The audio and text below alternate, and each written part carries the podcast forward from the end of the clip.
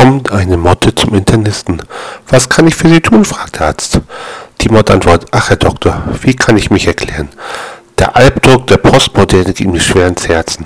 Meine Angst um die Welt kennt hier keine Grenzen mehr. Tag ein, Tag aus schufte ich für dieses kapitalistische System und nehme abends Zuflucht im Alkohol.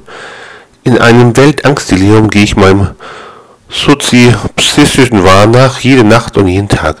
Alles scheint sich gegen mich zu verschworen zu haben. Ich fühle mich schuldig für die ganzen Kriege in der Welt. Was können wir tun gegen das Schlimme, das so brutal in unsere Welt hereingebrochen ist? Ich bin verwirrt. Nein, die Welt ist verworren. Alles so kompliziert geworden. Nachts wache ich schweißgebaut auf und denke an Nordkorea. Der Arzt. Ich bin Internist. Ah, Sie sollten eigentlich einen Psychiater, Psychologen aufsuchen. Wieso sind Sie mir gekommen? Darauf antwortet die Mutter, weil das Licht an war.